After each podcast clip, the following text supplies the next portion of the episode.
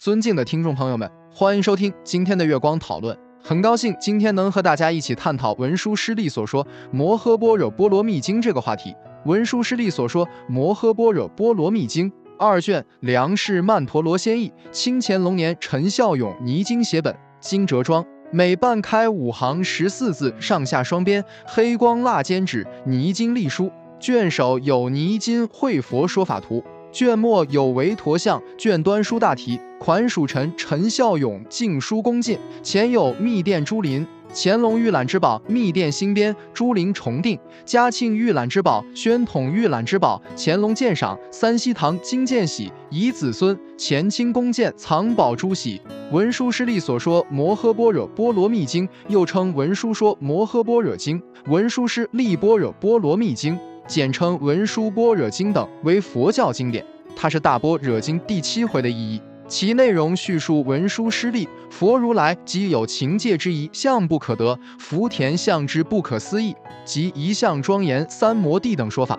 改经后被编入大宝积经，成为第四十六会文殊说般若会。另有意义，本南朝梁僧伽婆罗所译文殊师利所说般若波罗蜜经一卷，本经为历代大藏经所收。敦煌遗书亦有收藏，旧藏中翠宫。接下来是经典节选。佛父问文殊师利：“云何不住法名住般若波罗蜜？”文殊师利言：“已无住相，即住般若波罗蜜。”佛父告文殊师利：“如是住般若波罗蜜时，是诸善根云何增长？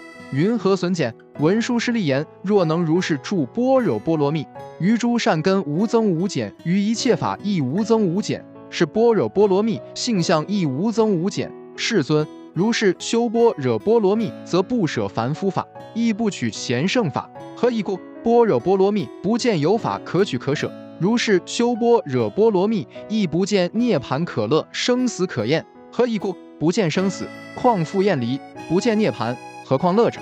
如是修般若波罗蜜，不见垢恼可舍，亦不见功德可取，与一切法心无增减。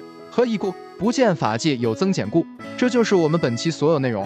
大家也可以通过微信公众号搜索“大明圣院”了解其他内容，Apple 播客或小宇宙搜索“荣正法师”。感谢大家的收听，我们下期再见。